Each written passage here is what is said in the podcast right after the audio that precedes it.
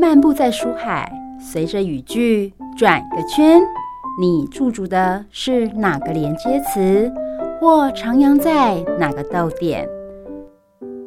就让幸福小书签陪你寻味在人生智慧的每个段落。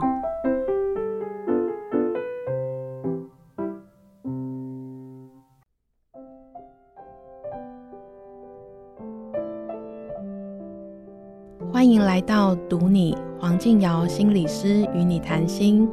我是靖尧心理师，希望我的分享可以陪伴你与自己共处的时光。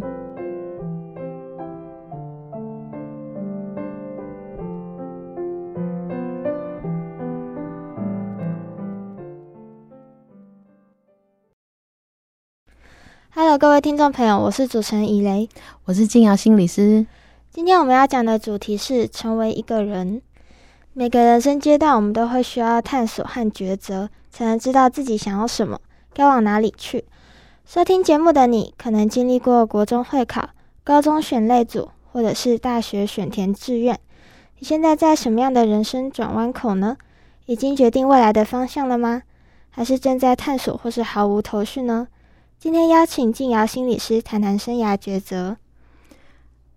呃，心理学家弗洛伊德哦，他一生都在研究精神分析和对人生的洞察哦。嗯，那他总结出对人最重要的两句话，就是去爱、去工作。嗯嗯、呃，他说人生很简单哦，只需要做好这两件事就够了。嗯，但是人生又很不容易哦，要成为一个有用的人，我们都知道工作很重要。但是要做什么呢？才配得上我们的能力和兴趣呢？嗯啊、呃，心理师在这边要跟听众介绍生涯定向智商。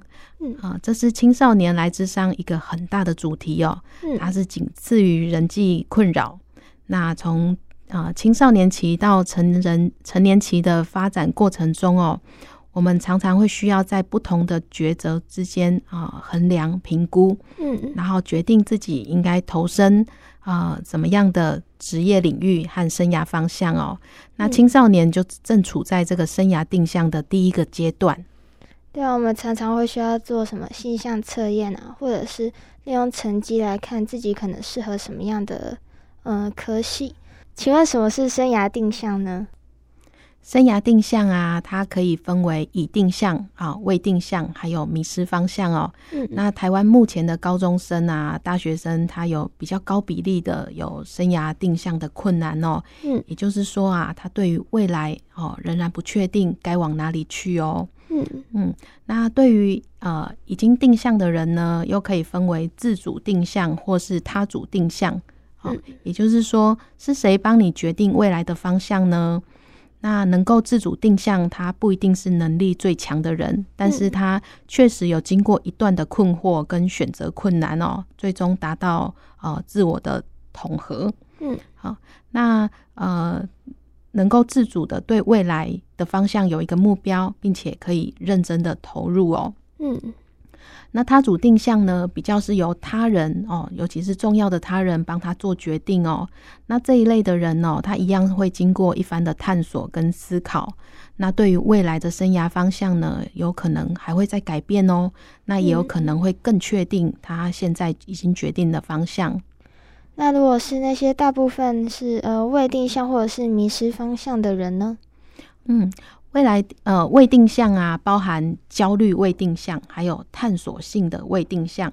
嗯、那这两种哦，都是处于他还在统合的危机当中，那没有办法确定未来的方向。嗯、那焦虑未定向呢，主要的原因是来自于他的人格特质，呃，有焦虑或者是犹豫不决的这样子的倾向哦。嗯，那探索性的未定向啊。这一类的年轻人，他可能是因为他的资讯来源还不足，或者是不一致，嗯、那或者是他个人内在有存在着一些冲突。有些人会想要脱离家人的束缚，但又不想要离家太远，或者是陷入不确定自己的志向，也不想顺从家人的期待的矛盾中。对啊，这真的很苦恼哎。那、嗯、呃，像最后一种的迷失方向哦。也也会比较像是这个样子。那这类人，他对于未来的方向，他没有办法给承诺，嗯，那他也没有现在要做决定的动机。嗯，那可能的原因是他对自己的认识还不够，或者是对于他呃自身所处的这个环境还不清楚，嗯，所以对未来没有认真的思考过。正在收听的你，不管是属于什么样的状况，都可以当做对自己生涯状态更进一步的认识。已经决定好的你是怎么决定的呢？有曾经质疑过这个决定吗？那如果是正在探索的你，为了哪些因素和考量正在犹疑不定呢？那如果是对生涯决定没有任何头绪的你，对未来想要成为什么样的人有什么样的看法呢？不论我们目前是否有一个明确的生涯方向。只要我们持续去探索、体验和学习，总会找到属于自己的未来。请问心理师，大部分的高中生对于未来可能有些模糊的概念，但是学测后我们应该要选校还是选系呢？嗯，这是不少学测考生哦最难以抉择的抉择的部分哦。嗯啊、呃，最理想的状态当然就是顺利申请上自己的第一志愿哦。嗯，那如果因为成绩的考量没有办法兼得。